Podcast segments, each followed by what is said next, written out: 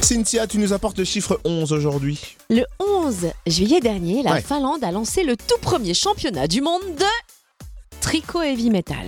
De quoi Tricot heavy metal. Je veux pas le rapport, en- mais alors pas du tout de rapport entre les deux. Alors, rapport, il n'y a pas, mais le concept est simple. Les tricoteurs et tricoteuses dansent sur du heavy metal. Porte quoi Comment on peut avoir cette idée Tu sais quoi, c'est super simple en fait.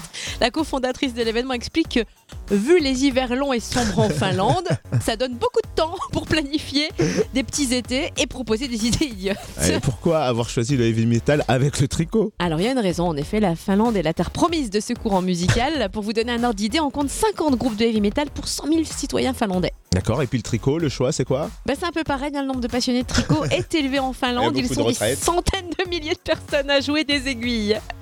Bon, tu dis ça toi, tu dis que ça comme ça toi, des jouer aux aiguilles. Bah Je ouais, vais mais des tu fais pas de aiguilles. remarques, s'il te plaît, parce que de une, le heavy metal, moi ça me met les nerfs en eh ben, plot, hein. et le tricot, et bah le tricot, alors ça, ça me met le moral dans le bas de laine. Alors on arrête là et je vous dis, bye bye